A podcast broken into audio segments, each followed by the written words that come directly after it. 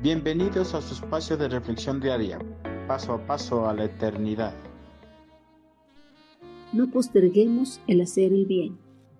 Sin duda, nos hemos vuelto expertos en postergar, en dejar las actividades para el día siguiente, las actividades que podemos hacer hoy.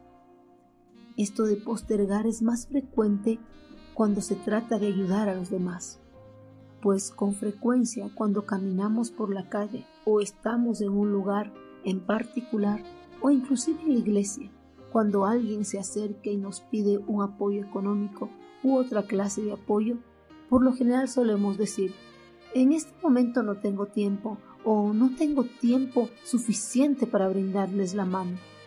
Posiblemente mañana les pueda ayudar. Con estas frases tratamos de eludir nuestra responsabilidad de brindarles la mano, a pesar de contar con el tiempo suficiente o con alguna moneda en nuestras billeteras o carteras. Con respecto a esto, el salmista escribe, si puedes ayudar a tu prójimo hoy, no le digas vuelve mañana y entonces te ayudaré. Proverbios 3:28, nueva traducción viviente. Para ayudar a los demás no es necesario que contemos con recursos económicos exorbitantes o con todo el tiempo del mundo. Para ayudar a los demás es suficiente que tengamos la voluntad de hacerlo.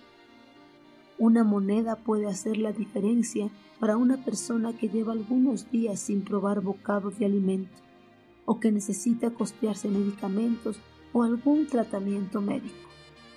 Con esto no se quiere decir que si contamos con recursos económicos suficientes que demos simplemente una moneda a los que realmente necesitan.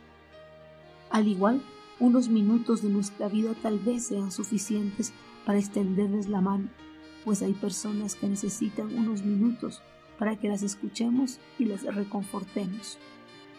Hoy en día, con tantas personas necesitadas de ayuda, no debemos mirar lejos para ver dónde podemos hacer el bien como seguidores de Cristo.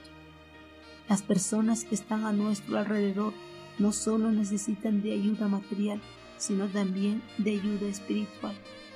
Si en algún momento alguien nos pide ayuda, no le digamos, vuelve mañana y entonces te ayudaré. Hagamos lo posible por ayudarles en ese momento, ya sea materialmente o espiritualmente. Si en ese momento realmente se nos imposibilita ayudarle, comprometámonos de todo corazón Tomemos sus datos para brindarle ayuda cuando estemos en capacidad de hacerlo.